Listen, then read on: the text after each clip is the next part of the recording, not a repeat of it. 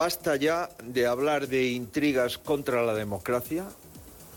Basta ya de llamar fachas con toga a jueces, magistrados y tribunales. Se quedan ya con cierre de mercados. El boletín volverá en menos de una hora.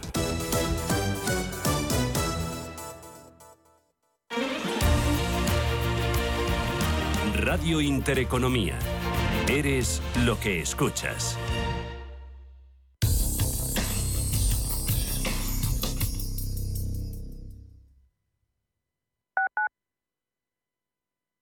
Cuando un gestor te habla con terminología compleja, es que no puede permitirse decir las cosas así de claras. En Finanbest solo te cobramos comisión de gestión si tienes beneficios en tu cartera de fondos o lo que es lo mismo, solo ganamos si tú ganas. Conoce las ventajas de nuestra comisión a éxito Winner. Tienes mucho que ganar. Finanbest.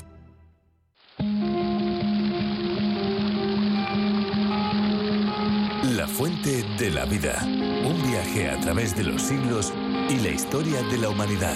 La Fuente de la Vida. De lunes a viernes, de 12 a 12 y media de la noche, aquí, en Radio Intereconomía. Urbanitae es una nueva plataforma de inversión inmobiliaria que te permite invertir a lo grande con cantidades pequeñas. Uniendo a muchos inversores, logramos juntar el capital suficiente para aprovechar las mejores oportunidades del sector. Olvídate de complicaciones. Con Urbanitae ya puedes invertir en el sector inmobiliario como lo hacen los profesionales. En la Fundación La Caixa creemos que el mundo de mañana depende de la educación de hoy. Pensamiento crítico, creatividad, colaboración y comunicación. Estos cuatro conceptos promueven habilidades que cualquier niño o niña necesita para desarrollar su potencial. Solo es progreso si progresamos todos. Fundación La Caixa.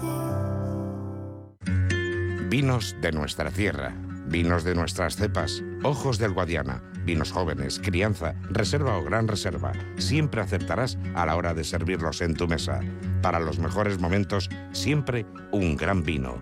Ojos del Guadiana, de Cooperativa El Progreso. Desde 1917, vive tu historia.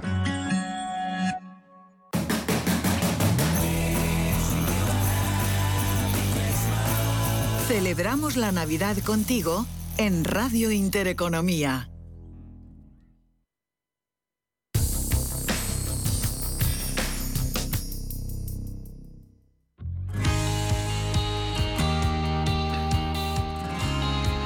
El director de operaciones de El Pozo Alimentación, Juan Pedro Florido, ha sido reconocido como el mejor analista del mercado porcino español de la última década, tras lograr un nuevo galardón Pronosport, el premio más prestigioso de la lonja de precios del sector porcino español que concede Mercolleida, con lo que ya suma 11. El director de operaciones del Pozo, empresa en la que desarrolla su actividad laboral desde hace más de 30 años, ha sido ganador del premio Pronosport en seis ocasiones en categoría oro y en cinco en plata. Su experiencia y conocimiento del mercado de cerdo de capa blanca lo convierten en una de las personas más representativas e influyentes en la industria y ganadería porcina europea.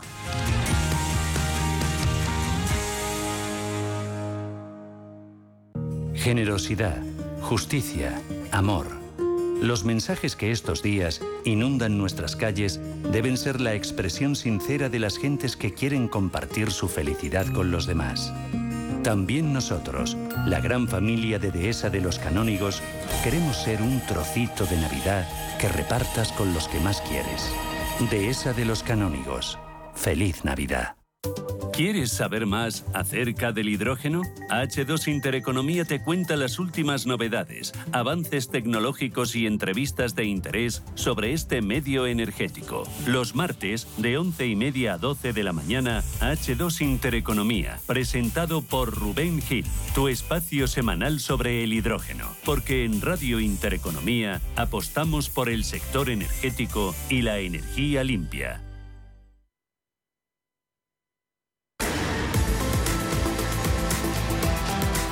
Cierre de mercados. La información financiera a la vanguardia.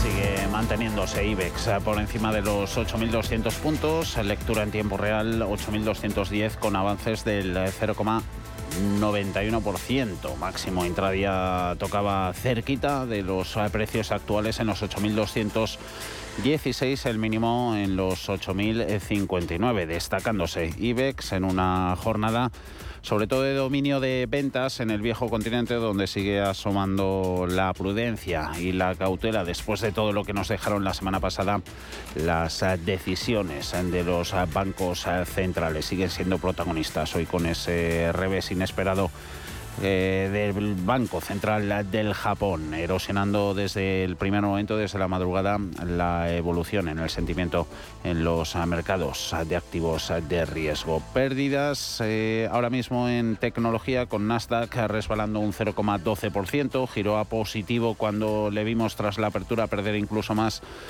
del punto porcentual, ronda ahora los 11.070 puntos, eh, se mantienen las subidas en Dow Jones de industriales y del índice amplio SP500, este último sobre los 3.822 eh, puntos. Y destacando IBEX en eh, positivos, sobre todo a golpe del buen comportamiento de los bancos, siguen copando los primeros puestos en revalorizaciones dentro del, del IBEX, la Santander, BVA, Bankinter, Caixa, y Sabadell, todos ellos ganando más del 2%, Santander y BVA casi casi el 4 pesos pesados eh, como Iberdrola, Repsol, ArcelorMittal, Inditex en positivo y eso está ayudando a que IBEX se esté desmarcando en esta jornada para bien respecto a sus pares europeos. Las pérdidas instaladas eh, sobre todo en compañías de renovables, en utilities, eh, también turísticas, IAG, la aerolínea sufriendo recorte del 2,37 en el euro con 46, cede también posiciones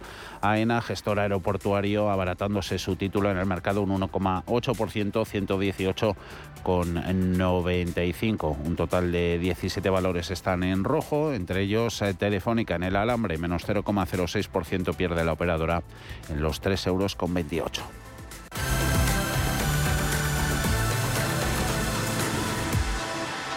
Enseguida vemos más claves del mercado. Ahora vamos a interpretar gran parte de ellas. Lo hacemos con Javier Díaz Izquierdo, Renta 4 Banco. Hola Javier, buenas tardes. Hola, muy buenas tardes, Tocayo, ¿qué tal? Encantados de saludarte. A ver cómo va ese sentimiento. Unos inversores, Javier, en renta variable, en acciones que se alegrarán de dejar atrás este año 2022 que ya está en, la recta final y se les podría perdonar, ¿no? Que pensarán que las cosas solo podrían ir a mejor a medida que nos acercamos a, 2023. Desde el punto de vista del mercado de, renta variable, ¿tienen razón o no, Javier? Bueno, eh, a ver, el mercado no siempre siempre tenemos un poco la idea de que, de que descuenta con anterioridad eh, un futuro un futuro previsible que en términos generales podríamos consensuar en que son unos 12, 12 meses, ¿no?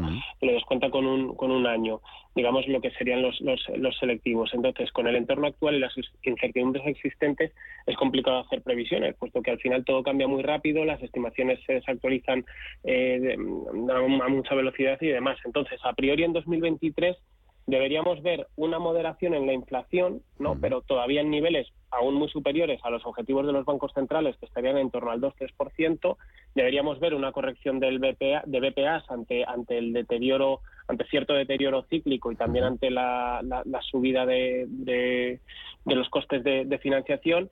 Y, y, a priori, eh, teniendo este, estos ingredientes en 2023, deberíamos ver un horizonte en principio más despejado de cara a 2024, ¿no? que sería lo que podría estar descontando ¿no? Eh, en cierta medida estas últimas subidas que hemos tenido, ¿no? Pero entonces a priori deberían ir las cosas paulatinamente mejor en los mercados. No obstante, el buen comportamiento, ya digo, de los últimos dos meses y teniendo en cuenta las incertidumbres que aún pesan sobre el mercado, lo, que decimos, subidas de tipos adicionales, deterioro cíclico, revisión a baja de BPAs, pues oye, somos de momento partidarios de iniciar el año con, con, algo más de cautela y un sesgo más defensivo. Mm, cautela la que también invita a precios de la energía que siguen por las nubes, esa crisis generalizada del coste de la vida, subidas de impuestos, tipos de interés, como no, al alza, componentes alguno que puede que todavía no hayan ejercido todo, todo su impacto.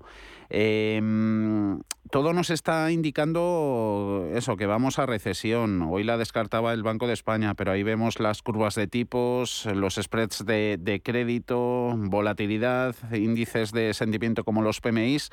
Eh, ¿La recesión todavía no está puesta 100% en precio en el mercado? Ya, pues a ver, Javier, yo creo que es un poco ah, ligando con la pregunta anterior, ¿no? Es lo que lo que hablamos de la anticipación de los mercados. Yo creo que esta recesión que por otro lado esperamos que sea suave, eh, se habría estado descontando ya a lo largo del 2022, ¿no? Recordemos que, hemos visto caídas en Eurostox a lo largo del año de cerca de hasta el 25%. ¿No? Yo creo que ahí es donde se estaba descontando em, este escenario de 2023 y, y, las subidas de los últimos dos meses consideramos también que pueden ser algo prematuras eh, porque están estarían ya descontando que los tipos de interés podrían bajar ya en el 2023. Eh, es verdad que no creemos que la inflación lo vaya lo vaya a permitir hasta hasta hasta por lo menos 2024 pero bueno yo creo que eh, esta recesión ya habría estado en eh, ya habría estado descontada a lo largo del del, del 22 con esas con esas caídas que, ya digo, o sea, me parece que el Eurostox ha llegado a tocar un menos 26% mm. este año. Entonces, mm. bueno, ahora ahora estas estos dos últimos meses pues ya ya estaríamos descontando un, un, un, final de 2023 o un, o un 2024 que a priori pues bueno, parece que debería estar algo más, más despejado. esa, esa prudencia, esa cautela, ¿qué puede invitar el, el año que viene, Javier? Eh, por ejemplo, valores de alto crecimiento pueden tener dificultades para para recuperar sus elevados múltiplos, eh, los que se veían allá por, por 2021, dado el, el entorno de, de, tipos elevado. Eh, momento para las empresas de calidad, esas rentables con fuertes flujos de caja, balances sólidos, márgenes saludables. O, mm, claro, lo que pasa que luego hay, pues eso, la, la, la tentativa ¿no? de, de, comprar valores eh, los más baratos en el momento actual. Eso, ¿Esto último precisamente sería buena idea? Claro, a ver, la cosa aquí siempre tenemos que intentar evitar eh, eh, caer en trampas de valor, mm. como lo que estábamos hablando mm. de, oye, ¿puede haber revisiones a la baja de BPA? Sí. Eh, mm. ¿Cuánto puede revisarse el BPA a la baja en determinado escenario? Pues oye, un X por ciento. Bueno, si, si asumimos valoraciones, digamos, por múltiplo para hacerlas más, más rápidas y crear una tabla de escenarios más sencillas, pues yo creo que deberíamos estresar los escenarios, digamos, vamos a ponernos en lo peor, que la recesión igual no es tan suave, es un poco más profunda. Mm. ¿Cuánto puede impactar esto en los beneficios por acción? Tanto por ciento. ¿Cuánto estaríamos dispuestos a pagar por este negocio? Mm. Tanto. Mm. Oye, esto con el precio de la acción a lo que está cotizando ahora nos, nos da un potencial sano eh, con una rentabilidad suficiente también vía dividendos y demás para comprar.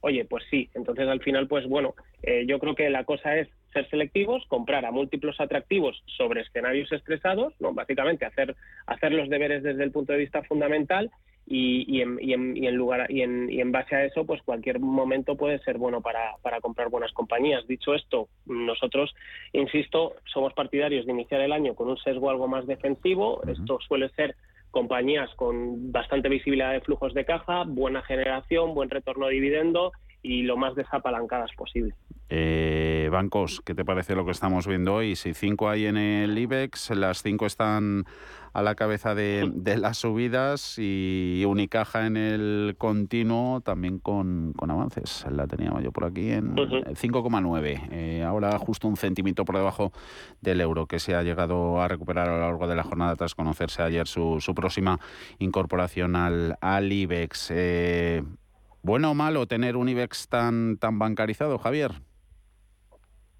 Sí, pues todo, todo, todo depende. Eh, al fin y al cabo, en el contexto actual, con, con, las subidas de tipos de interés, pues esa, esa mayor ponderación del sector bancario a priori debe jugar eh, a favor de, de, nuestro índice, ¿no? En, en, relativo al resto de índices. No obstante, dicho esto, pues oye, a largo plazo es verdad que yo creo que preferiríamos mm un índice más diversificado, con, con, presencia de sectores importantes en nuestra economía que no están representados, al menos en el, en el índice principal, ¿no? como puede ser el, el, sector de la automoción. Pero claro, a, corto plazo, con el entorno que tenemos, pues a priori debe, debe jugar en nuestro favor. Eh, composición, hablando de ello, eh, vuestra cartera de, cinco grandes, tenéis un banco, BBVA, ¿ha habido cambios recientes? Eh, ¿Tenéis en marcha algún otro? Eso es, pues, pues nada, eh, la repasamos. efectivamente tenemos tenemos un banco, BBVA, para beneficiarnos un poquillo de, del, entorno de, tipos, como venimos comentando. Luego tenemos Iberdrola, Inditex, Logista, con ese con ese sesgo más, más defensivo, y por último Telefónica. BBVA, Iberdrola, Inditex, Logista y Telefónica. La composición de, Renta 4 Bancos, su cartera de, de, cinco grandes.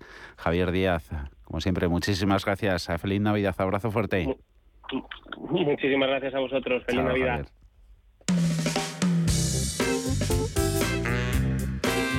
En Radio Intereconomía, el espacio de bolsa al momento. Cierre de mercados, ahorro, inversión y mucho más.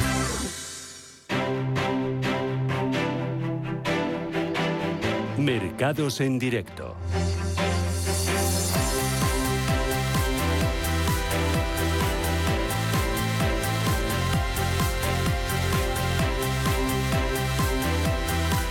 Mal dato americano de ayer eh, de confianza de los constructores de viviendas que caía por duodécimo mes eh, consecutivo hasta alcanzar mínimos de una década, exceptuando en, la pandemia. Las declaraciones hawkish de banqueros centrales como Dudley es presidente de la FED de Nueva York, diciendo que lo único que conseguirían unos mercados optimistas sería que el Banco Central endureciera más aún su política monetaria, o como Nagel aquí en Europa, diciendo que llevará algún tiempo retomar a una inflación al 2% y que las subidas de tipos van a continuar. Todo eso por sí solo ya era motivo suficiente para continuar con las ventas de bonos y bolsa, pero lo que realmente hacía que abriéramos hoy con, con otra considerable bajada respecto al cierre de ayer era el inesperado giro en su política de control de la curva de rendimientos del Banco Central de Japón, el cual, a pesar de que mantenía el tipo en el menos 0,10%, ampliaba la blanda de fluctuación del tipo de interés del bono hasta el 0,5 desde el anterior 0,25. Luego hablaremos de ello, pero eso indica que el último reducto mundial de tipos mínimos estaría a punto de claudicar después de que la inflación subyacente alcanzara en Japón en octubre su nivel más alto en cuatro décadas. Abríamos en Europa con los bonos a la baja, las bolsas en rojo tras el breve respiro de ayer. En cuanto a las cifras macro, Alemania ha publicado precios industriales que han mejorado las previsiones. Confianza del consumidor, la conocíamos a las 4 de la tarde, subía en diciembre en su lectura preliminar al menos 22,2 puntos. Declaraciones también desde el BCE Villerroy diciendo hoy que Europa podría probablemente evitar un aterrizaje duro. Palabras también de Casimir repitiendo que el ritmo estable de endurecimiento debía continuar o Basle asegurando que la desaceleración económica no va a aliviar de forma notable la inflación. Unión Europea hoy también se habla de ello. Finalmente consigue alcanzar ayer ese acuerdo en cuanto al límite al precio del gas. Quedaba establecido en 180 euros el megavatio hora y hoy ha sido turno para las voces críticas con esta medida. Bancos de inversión se han quejado de los efectos que puede tener en cuanto a distorsión en el mercado. Críticos dicen y denuncian que solo vaya a servir esta medida para intensificar la crisis, puesto que podría desviar los flujos de gas licuado hacia el mercado asiático si este ofrece mejor precio. Alemania declarando que cesará por completo la adquisición de petróleo ruso en 2023. Estados Unidos tan solo ha publicado datos de viviendas iniciadas. En noviembre han caído un 0,5% por encima del menos 1,8% de las encuestas. Y allí en Estados Unidos economistas ya cifran en un 70% las probabilidades de ver recesión en la primera economía del mundo. Índices de bolsa recta final en Europa. Parece que va a ser el cierre en positivo para IBEX. Está sumando avances del 0,7% en 8.199 puntos.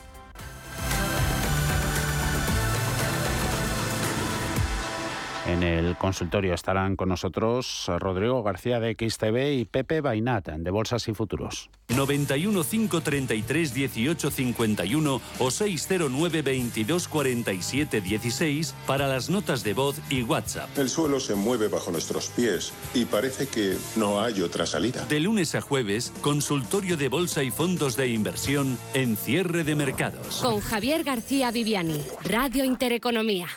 Las recompras de acciones como vía para retribuir al accionista han triunfado este año en la bolsa española, ya que los datos son tres veces eh, superiores a los registrados en 2021 y esa adquisición de títulos propios ha marcado máximo histórico. En total se han registrado 26 operaciones de amortización de acciones por un valor de mercado de 13.890 millones de euros. Son datos del gestor de bolsas y mercados. Más de la mitad corresponde al sector financiero. Hoy protagonistas, Ana Ruiz.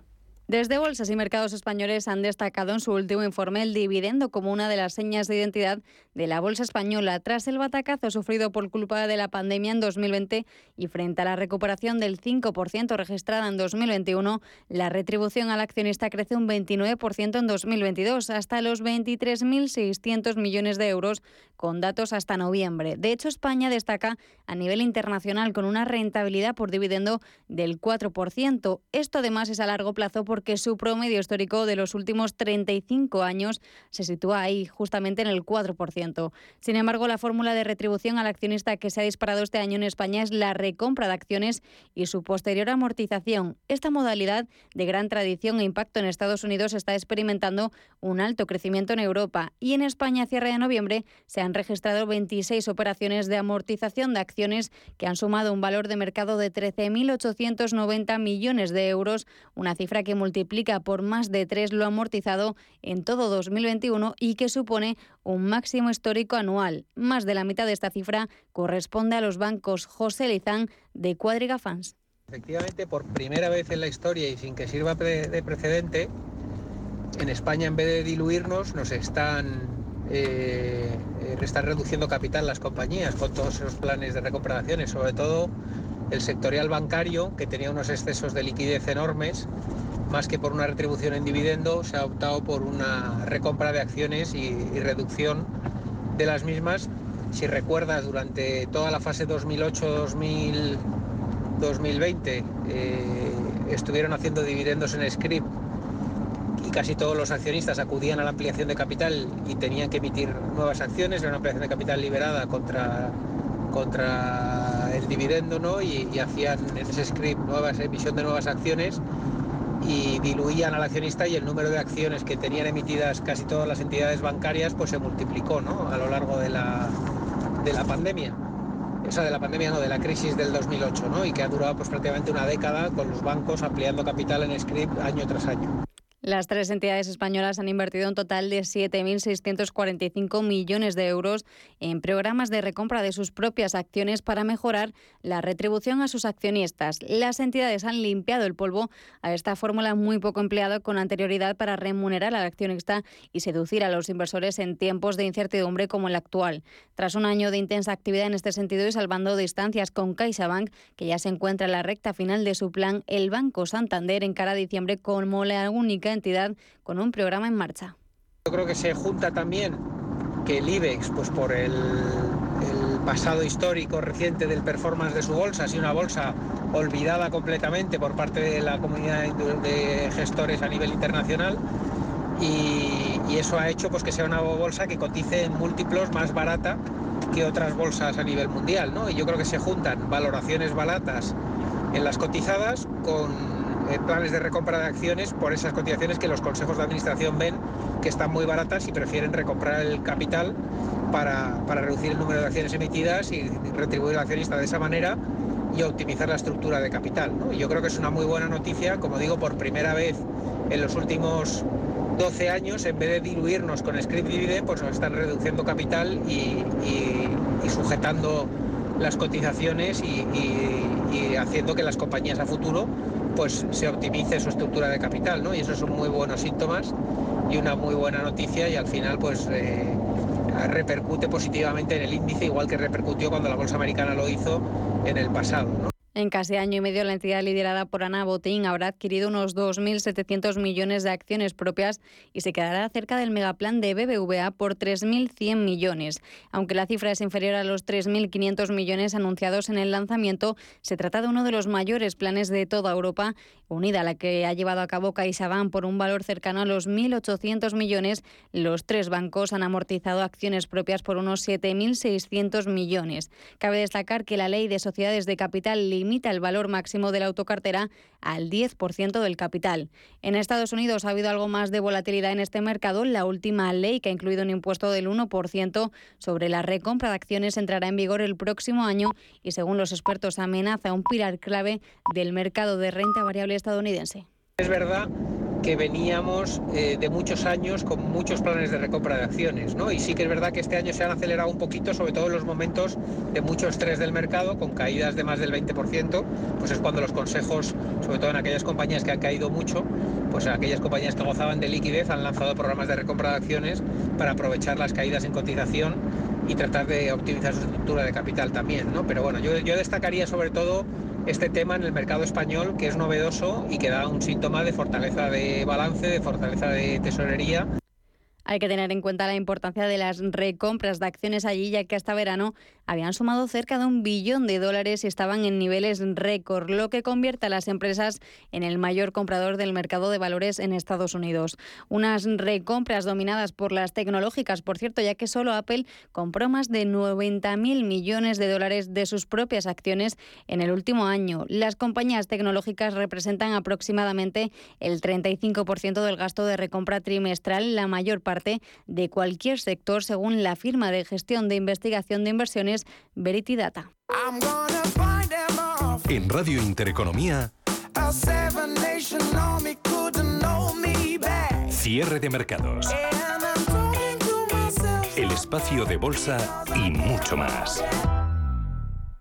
Hablamos ahora de economía real. La inflación va a impactar en el consumo navideño. Casas de análisis avisan de que se va a gastar lo mismo o un poquito menos que el año pasado en esta misma época del año. ¿Y qué quiere decir esto? Que son los precios más altos, eh, los españoles van a consumir menos esta Navidad que la pasada. Analizamos causas y consecuencias. Alma, cuéntanos. Nos enfrentamos a las Navidades de este siglo en las que más peso van a tener los argumentos racionales frente a los emocionales a la hora de hacer las compras, nos dicen los expertos. Y eso se traduce en que la mayoría de españoles gastarán menos este año porque a nivel cifras gastarán la misma cantidad que el año pasado, pero les cundirá menos por la inflación, teniendo en cuenta el impacto de los altos precios, especialmente acusados en productos de alimentación y pérdida de poder adquisitivo sufrida por los trabajadores. En Nochebuena se gastará y en el caso de Navidad se gastará hará que las mesas sean menos espléndidas que en 2021. Según el estudio que ha publicado Funcas, hoy se impone la prudencia.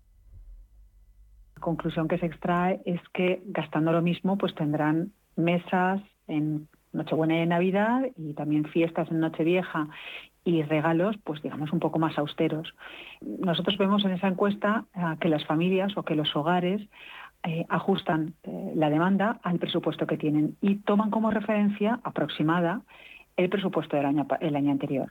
Entonces, no es que van a, experimentar los hogares, de acuerdo con las respuestas que nos dan los entrevistados, no van a experimentar un aumento importante de los gastos, pero no porque no hayan aumentado los, los productos que se consumen, antes al contrario, sino porque han decidido que sea, digamos, la restricción presupuestaria la que al fin y al cabo acabe eh, determinando el consumo que se hace. Escuchamos a Elisa Chulia, directora de Estudios Sociales de FUNCA. Se habla de una restricción presupuestaria llamativa, no tanto en cifras, se habla del mismo gasto, por ejemplo, en regalos, 200 euros de media, con ciertas diferencias entre hombres y mujeres, también por renta, pero si tenemos en cuenta que este año la inflación hace que podamos comprar menos y el pasado gastamos esa misma cantidad en plena ola de Omicron, con las relaciones sociales restringidas, las navidades de este año van a ser efectivamente menos gastonas.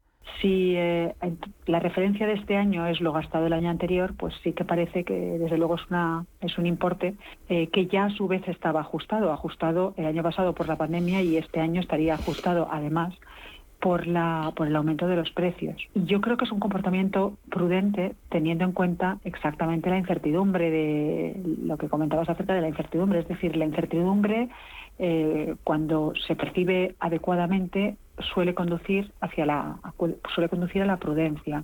Entonces, comportamientos prudentes en este entorno de incertidumbre son razonables. OBS Business School también ha elaborado su propio informe. Lleva por título La Navidad de ayer, de hoy y de mañana. Y su autor, Eduardo Irastorza, dice que a pesar del contexto en puertas de una recesión, la Navidad nos sigue ofreciendo un montón de motivos inexcusables para gastar más de lo habitual. Dice que prácticamente ningún sector, desde los dulces hasta los viajes, pasando por la electrónica, se va a quedar al margen de la temporada de consumo por antonomasia. Y es que tener tan cerca la pandemia hace que valoremos más estas fiestas, dejando de lado el contexto macroeconómico lo tenemos muy cerca y el hecho de que lo tengamos muy cerca pues nos ha hecho valorar la importancia de encontrarnos con la gente que queremos, eh, de reunirnos físicamente, de, tocarnos, de, hablar cara a cara, ¿no? Y eso va a permitir que a pesar de que el, coste de los alimentos está disparado, está absolutamente disparado por la inflación subyacente de la que se habla tampoco, pues, pues nos vamos a encontrar con con la necesidad de hacer ese gasto. Hay dos aspectos, dos terrenos en donde nos vamos a mantener y son la cena de Navidad, sobre todo, los encuentros, las comidas, pero sobre todo la cena de Navidad y eh, los regalos a los niños que Mismo gasto en regalos, menos quizá en productos que vamos a poner sobre la mesa en comidas, cenas y desplazamientos. El informe prevé que marisco y pescado sean los manjares más habituales en nuestras mesas, pero se reducirá el consumo de dulces. Es lo que más ha subido en la cesta de la compra. Gastaremos menos en, en, otros bienes. Eh, pues qué sé yo, se hablaba, por ejemplo, de que íbamos a gastar menos en dulces que nunca, ¿no? Íbamos a gastar, íbamos a mirar un poco más el resto de las comidas, de los viajes, de, cosas que antes nos planteábamos y que vamos a dejar para después. Ya te digo, el azúcar, los huevos, la harina, pero curiosamente están encabezando la lista de lo que está disparado. Y luego está el coste añadido de la distribución, son bienes físicos, un kilo de mazapán es un kilo de mazapán y en un camión pues tienes que llevar un peso brutal, ¿no? Y eso supone traslado, distribución, eh, gasolina, etcétera. Todo, todo esto incrementa eh, el coste final de todos estos productos. Según el informe de OBS, se espera que en España las ventas alcancen casi los 30.000 millones de euros, por detrás del Reino Unido, Alemania, Francia e Italia. Según el informe de gastos navideños que ha publicado Accenture, los españoles prevén gastar una media de 497 euros por persona esta Navidad. Es un 5% menos que el año pasado. Un 23 admite que tendrá que gastar más de lo que le gustaría debido al aumento de precios. Por regiones, las que más van a gastar son País Vasco, 600 32 euros de media. Madrid y Andalucía los que menos van a gastar. Asturias 307 euros de media. Navarra y Canarias se van a apretar más el cinturón. Con la decisión de hoy del Banco Central del Japón, el último reducto mundial de tipos mínimos estaría a punto de claudicar. Efectos eh, no se han hecho esperar en los mercados. Escala el yen, bonos, eh, dólar, bolsas eh, cayendo y es que ese aumento de las rentabilidades de los bonos japoneses, lo que nos comentaban antes, ¿no? que podría provocar una oleada de repatriación de flujos de dinero hacia Japón desde activos como los tresuries, los bonos de países europeos core como Francia o Alemania o la bolsa. Habida cuenta de que Japón es el mayor acreedor del mundo, eso puede amenazar con disparar los costes de endeudamiento a nivel mundial, Paul. Eh, sí, así es. Eh, el Banco de Japón ha sorprendido a los eh, mercados al cambiar su postura de control de la curva de rendimientos y esto allá el camino para el comienzo de la normalización monetaria. El Banco Central nipón ha decidido mantener sus tipos de interés de referencia negativos, pero ha duplicado su límite en los rendimientos a 10 años, considerados un indicador de los futuros eh, tipos.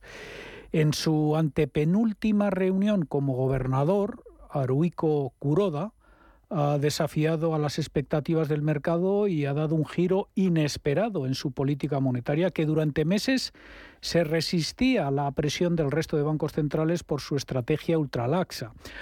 Aunque el Banco Central nipón mantiene los tipos en el menos 0,1%, ha decidido flexibilizar el tope de la rentabilidad del bono a 10 años del 0,25 al 0,5%. La medida ha provocado una sacudida alcista en los rendimientos que se ha extendido por los mercados globales. Alberto Roldán es director de inversiones de Metagestión inesperada decisión del Banco de Japón de aumentar el control de la curva y eso pues ha afectado de manera importante al equity en, Japón. Hay que recordar que una de las eh, recomendaciones o las digamos las aristas importantes para el año próximo estaba centrado en, Asia, ¿no? que es donde los bancos de inversión han puesto gran parte de, la recomendación de en renta variable y ese efecto contagio que ha generado la caída de Japón se ha extendido a mercado chino, Hong Kong, etcétera, y bueno, pues ha provocado que inevitablemente acabe impactando en Europa y ya veremos la duración del, mismo. Ha sido otra sorpresa más eh, del gobernador Kuroda, que comenzó su mandato hace una década con políticas de choque diseñadas para sacar a Japón de muchos años de deflación. Con la era del dinero fácil como cosa del pasado para la mayoría de las economías avanzadas, la excepción japonesa dificultaba cada vez más la tarea de Kuroda de ceñirse al control de la curva de rendimientos. El yen fue la última víctima, cayendo a mínimos de varias décadas a medida que el diferencial con el Treasury americano se ampliaba. Así Japón sale de su letargo y se suma al endurecimiento monetario del resto de bancos centrales.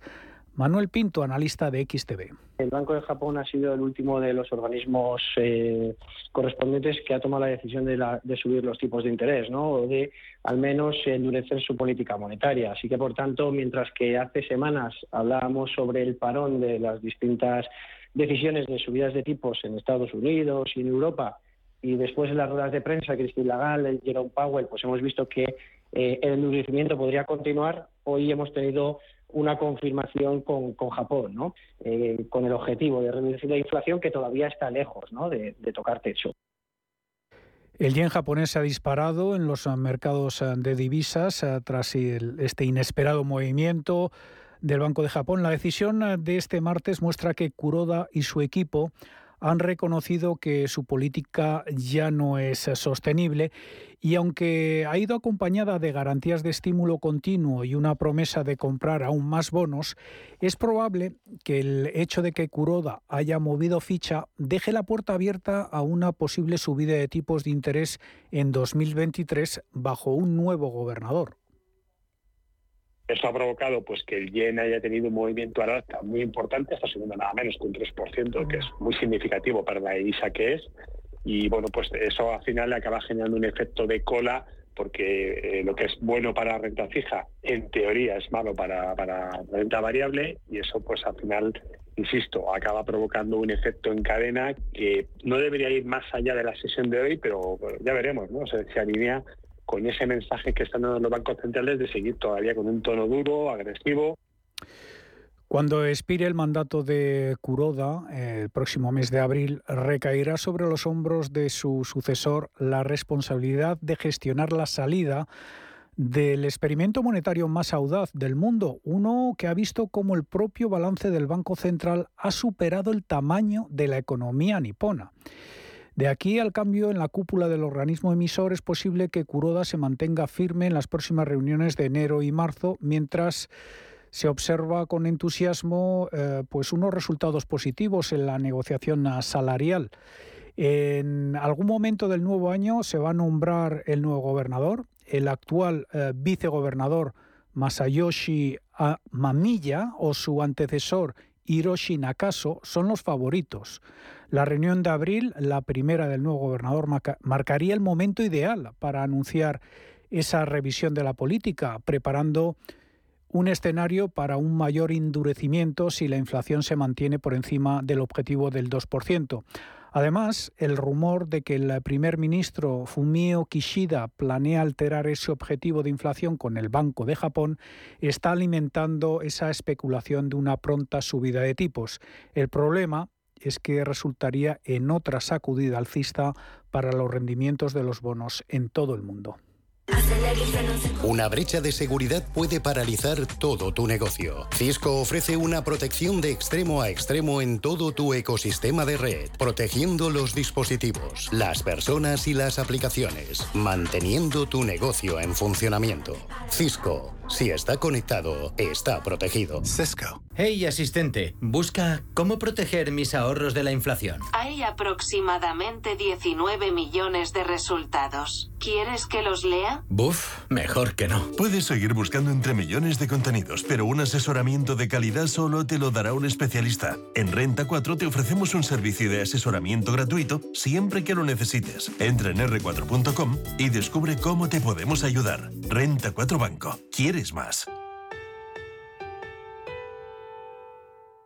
Este año vamos a compartirlo todo. Comparte con el mundo que por fin tienes novio o que por fin no lo tienes. Comparte que es hora de comenzar algo nuevo o de jubilarte. Comparte que tienes un año más con tu amiga, con tu pez y hasta con tu cactus. Vinos con denominación de origen rueda. Mucho que compartir. Nos impulsa Junta de Castilla y León. Que la Navidad nos lleve de la mano a recuperar los valores y las tradiciones que guardamos en nuestro corazón y que nunca debemos olvidar. Y desde Caja Rural seguiremos apostando por todos ellos. Mientras, sigamos compartiendo buenos momentos juntos. Feliz Navidad y próspero 2023. Caja Rural de Zamora, al lado de la gente de Valladolid y a tu lado por Navidad. Despide el año por todo lo alto desde la planta 30 del Hotel Eurostars Madrid Tower. Cóctel de bienvenida, cena de gala, uvas de la suerte, fiesta con DJ, barra libre, resopón. ¿Necesitas más razones para venir a disfrutar de una velada inolvidable de Nochevieja? Las impresionantes vistas de Madrid te esperan. Tienes toda la información en eurostarsmadridtower.com. Vive la noche más mágica del año en el Eurostars Madrid Tower.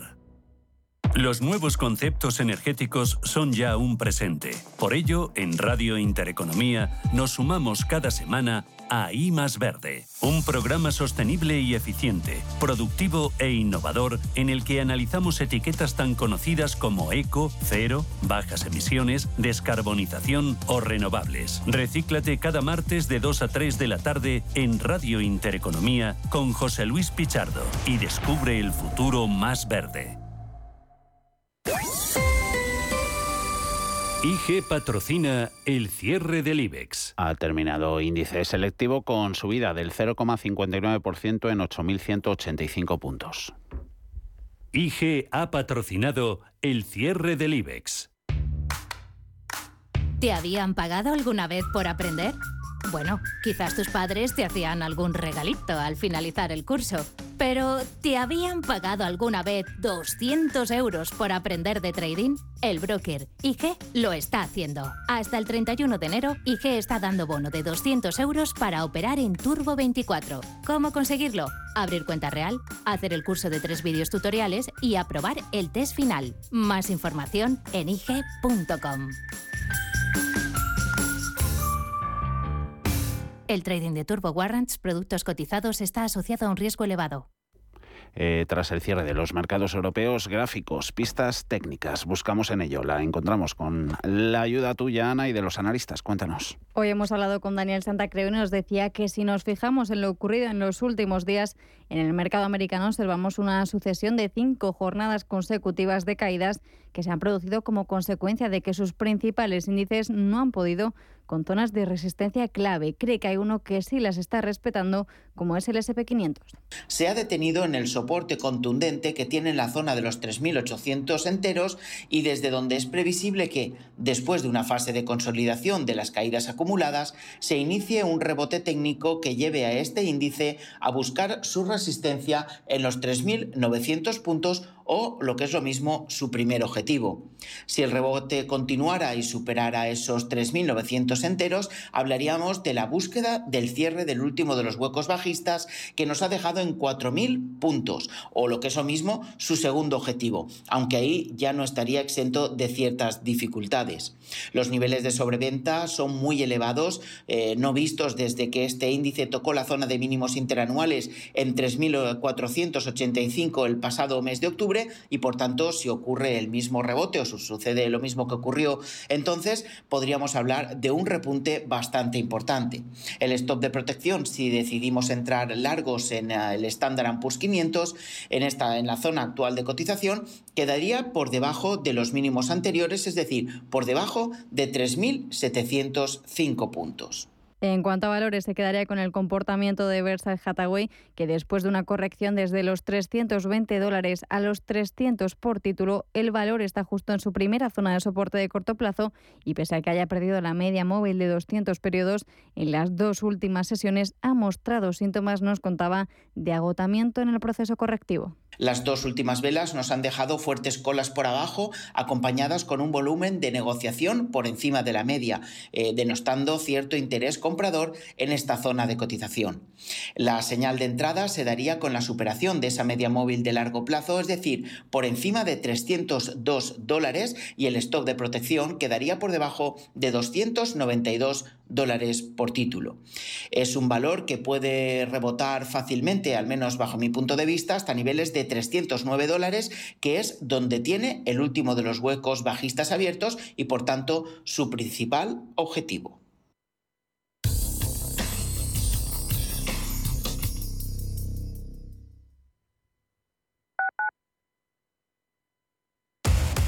Somos aquello que siempre quisiste ser. Creamos aquello que siempre quisiste tener. Las reglas del juego han cambiado. Somos traders. Operamos. Black Bear Broker. El broker de los traders. Finaliza el año y es irremediable preguntarse, ¿he aprovechado las oportunidades o las he dejado pasar? Cambia de ciclo y aprovecha las ocasiones. El Clase A de Mercedes-Benz es el coche perfecto para tu día a día y por fin está disponible en Citicar Sur. Son unidades limitadas, así que esta oportunidad que no se te escape. Te esperamos en Citicar Sur, tu concesionario Mercedes-Benz en Leganés y Alcorcón. Hola, soy Rafa Jiménez, presento a media sesión en Radio Intereconomía. A media sesión, para resumir esas mañanas que dan tanto de sí. De una forma amable y donde abrimos el abanico de la información. De 12 a 2 del mediodía en Radio Intereconomía. Di que nos escuchas. A la hora de alquilar mi casa tenía muchas dudas. ¿Y si no me pagan o no cuidan el piso? En Renta Garantizada cobrarás tu alquiler todos los meses y se encargarán de todas las gestiones por ti. Renta Garantizada, la única que asegura el cobro de tu alquiler. Alquila tu casa con total seguridad. Infórmate en el 910 1095 o en rentagarantizada.es. ¿Sabía usted que unos pies con problemas pueden paralizar nuestro ritmo de vida? Le proponemos una solución indolora con una mínima incisión y con anestesia local aplicando las técnicas más avanzadas en cirugía del pie. Clínica Jiménez, calle Alcalá 378. Diagnóstico gratuito 91 367 0071. Centro reconocido y autorizado por la Consejería de Salud y la Comunidad Económica Europea. 91 367 0071.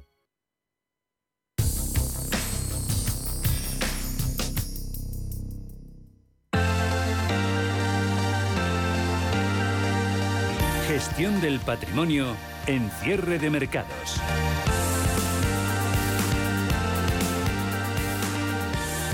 Pues eh, ya es hora de hablar de crowdfunding inmobiliario, ese modelo de financiación participativa que presenta interesantes oportunidades eh, de inversión. WeCity es una plataforma digital que actúa como intermediario entre el promotor y el inversor y tiene en cartera varios ah, proyectos. Hablamos con su director de inversiones, Ignacio García. ¿Qué tal, Ignacio? Muy buenas tardes. Hola, ¿qué tal, Paul? Buenas tardes. El próximo jueves, día 22, a mediodía, lanzáis un proyecto de inversión en Madrid. Coméntanos cuáles son los detalles que deben conocer los inversores que puedan estar interesados. Pues vamos a abrir este próximo miércoles a las 12 del mediodía un proyecto que va a consistir en un préstamo a un promotor, va a tener un importe de 700.000 euros, una duración de 18 meses y a un tipo de interés de un 10% anual. De los 18 meses eh, son 6 de ellos de obligado cumplimiento y si vamos a vencimiento, pues los inversores podrían obtener una rentabilidad total del 15%. Y el proyecto que vamos a financiar pues va a consistir en, la construcción de seis viviendas con tres garajes en, en, la calle Ruiz Palacio número 36, en el barrio Tetuán, en Madrid. Y bueno, la aportación que tiene y que va a realizar el, promotor a este proyecto es el suelo en propiedad y licencias de obras ya concedidas. Es obra nueva, no es, eh, digamos, eh, rehabilitación, ¿no? Estamos hablando de obra nueva de seis viviendas. Eso es. El promotor, como comentamos, tiene el suelo en propiedad. Eh, ahora mismo está totalmente tirada la antigua vivienda que había para poder iniciar las obras conforme podamos firmar nuestro préstamo para la construcción. El bloque se va a levantar en cuatro alturas y bueno, estas cuatro alturas dentro de esas cuatro plantas se van a repartir todos siempre sobre rasante, tres garajes y seis viviendas. El proyecto también cuenta con calificación crediticia. Sí, nosotros con nuestros préstamos eh, y proyectos eh, contratamos a JLL para que nos realice tanto una valoración como un rating, ¿vale? Y el rating y la valoración es tanto del proyecto como del promotor y sus aportaciones, y en este caso tenemos doble A, es un rating pues muy alto para este proyecto. Cuenta además con una tasación de hipótesis terminada, una tasación oficial ECO de millón y medio de euros para los 700.000 euros que le hacer de préstamo, así que nuestros inversores van a contar con una, una cobertura bastante alta. Bueno, durante este año Wicity ha logrado dos récords eh, dentro del sector del crowdfunding inmobiliario. El primero ha sido la financiación de un proyecto de 800.000 euros en tan solo un minuto. ¿no? En esa oportunidad, pues eh, habéis contado con 70 inversores para financiar la transformación de dos plantas de un edificio eh, cerca de San Sebastián de los Reyes en Madrid y el otro récord fue la devolución de una cantidad ah, de aproximadamente un 30% de rentabilidad en un plazo de tan solo 15 días sobre la inversión realizada, ¿no? Eso era eh, un proyecto, la adquisición más bien de un local comercial ah, también en ah, Madrid. Eh, así pues, eh, podemos hacer un balance muy positivo de este año. No sé con qué cifras esperáis cerrar 2022.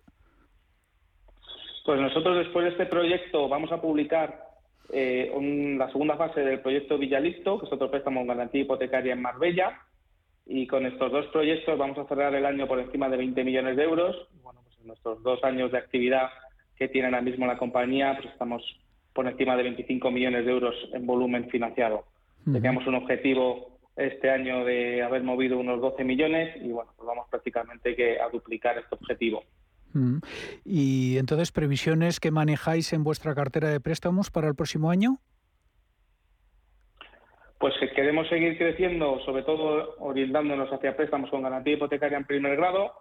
Tenemos en cartera bastante más proyectos de los que veníamos teniendo, eh, también porque ayuda un poco la coyuntura económica y el endurecimiento de las condiciones eh, de las entidades financieras al acceso al crédito promotor para los promotores.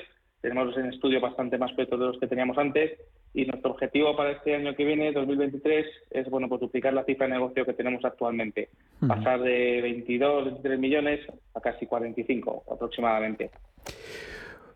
Muy bien, Ignacio. El próximo martes despediremos el año, pero, pero ya aprovecho la ocasión para felicitarte la Navidad. Felices eh, fiestas y gracias como siempre. Igualmente, felices fiestas para todos.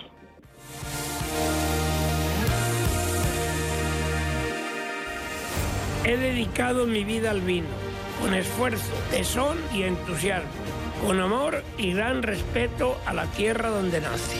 Esta botella recoge todo lo que he aprendido. Este es mi legado. Jesús Sillera, un Ribera del Duero de leyenda. Disfrútalo con moderación. Si te da por cambiar de banco, Santander te lo pone fácil. Hacerte cliente es tan sencillo y rápido que lo puedes hacer estés donde estés, que para algo es una cuenta online. Y además, te llevas 150 euros si traes tu nómina antes del 15 de enero. Consulta condiciones en bancosantander.es. Santander, por ti, los primeros. Pa, pa, para, pa. Llega a Madrid la historia que emocionó a toda una generación. No te pierdas la historia interminable, el musical, en el Teatro Calderón. Adéntrate en el maravilloso mundo de fantasía y vive con todos sus personajes una aventura increíble. Entradas a la venta en la historia interminable musical.com. Nace Dirigentes Club, un espacio único donde cruzamos las historias de nuestros dirigentes. Un entorno de networking para generar vínculos profesionales. La mejor plataforma de nuevos conocimientos y tendencias. Un club donde ofrecemos a nuestros dirigentes los mejores planes y servicios. Porque juntos alcanzamos el éxito. Porque juntos sumamos. Descúbrelo en dirigentesclub.com. ¿Es usted un perjudicado por la debacle del Banco Popular? Sepa que la vía civil está bloqueada tras la sentencia del Tribunal de Justicia Europeo. En Durán y Durán Abogados tenemos una alternativa a través de la vía penal. Si es usted un afectado y desea seguir luchando por la recuperación de su inversión, llámenos al 983 30 20 o entre en duranyduranAbogados.com. Le ayudaremos. En Radio Intereconomía nos adelantamos al futuro con MyEconomy. MyEconomy, una iniciativa que da voz a los nuevos mercados descentralizados. Bitcoin, criptoactivos, metaverso, NFTs. MyEconomy, de lunes a viernes de 3 a 4 de la tarde. MyEconomy, el espacio cripto de Radio Intereconomía. Son las 6, las 5 en Canadá.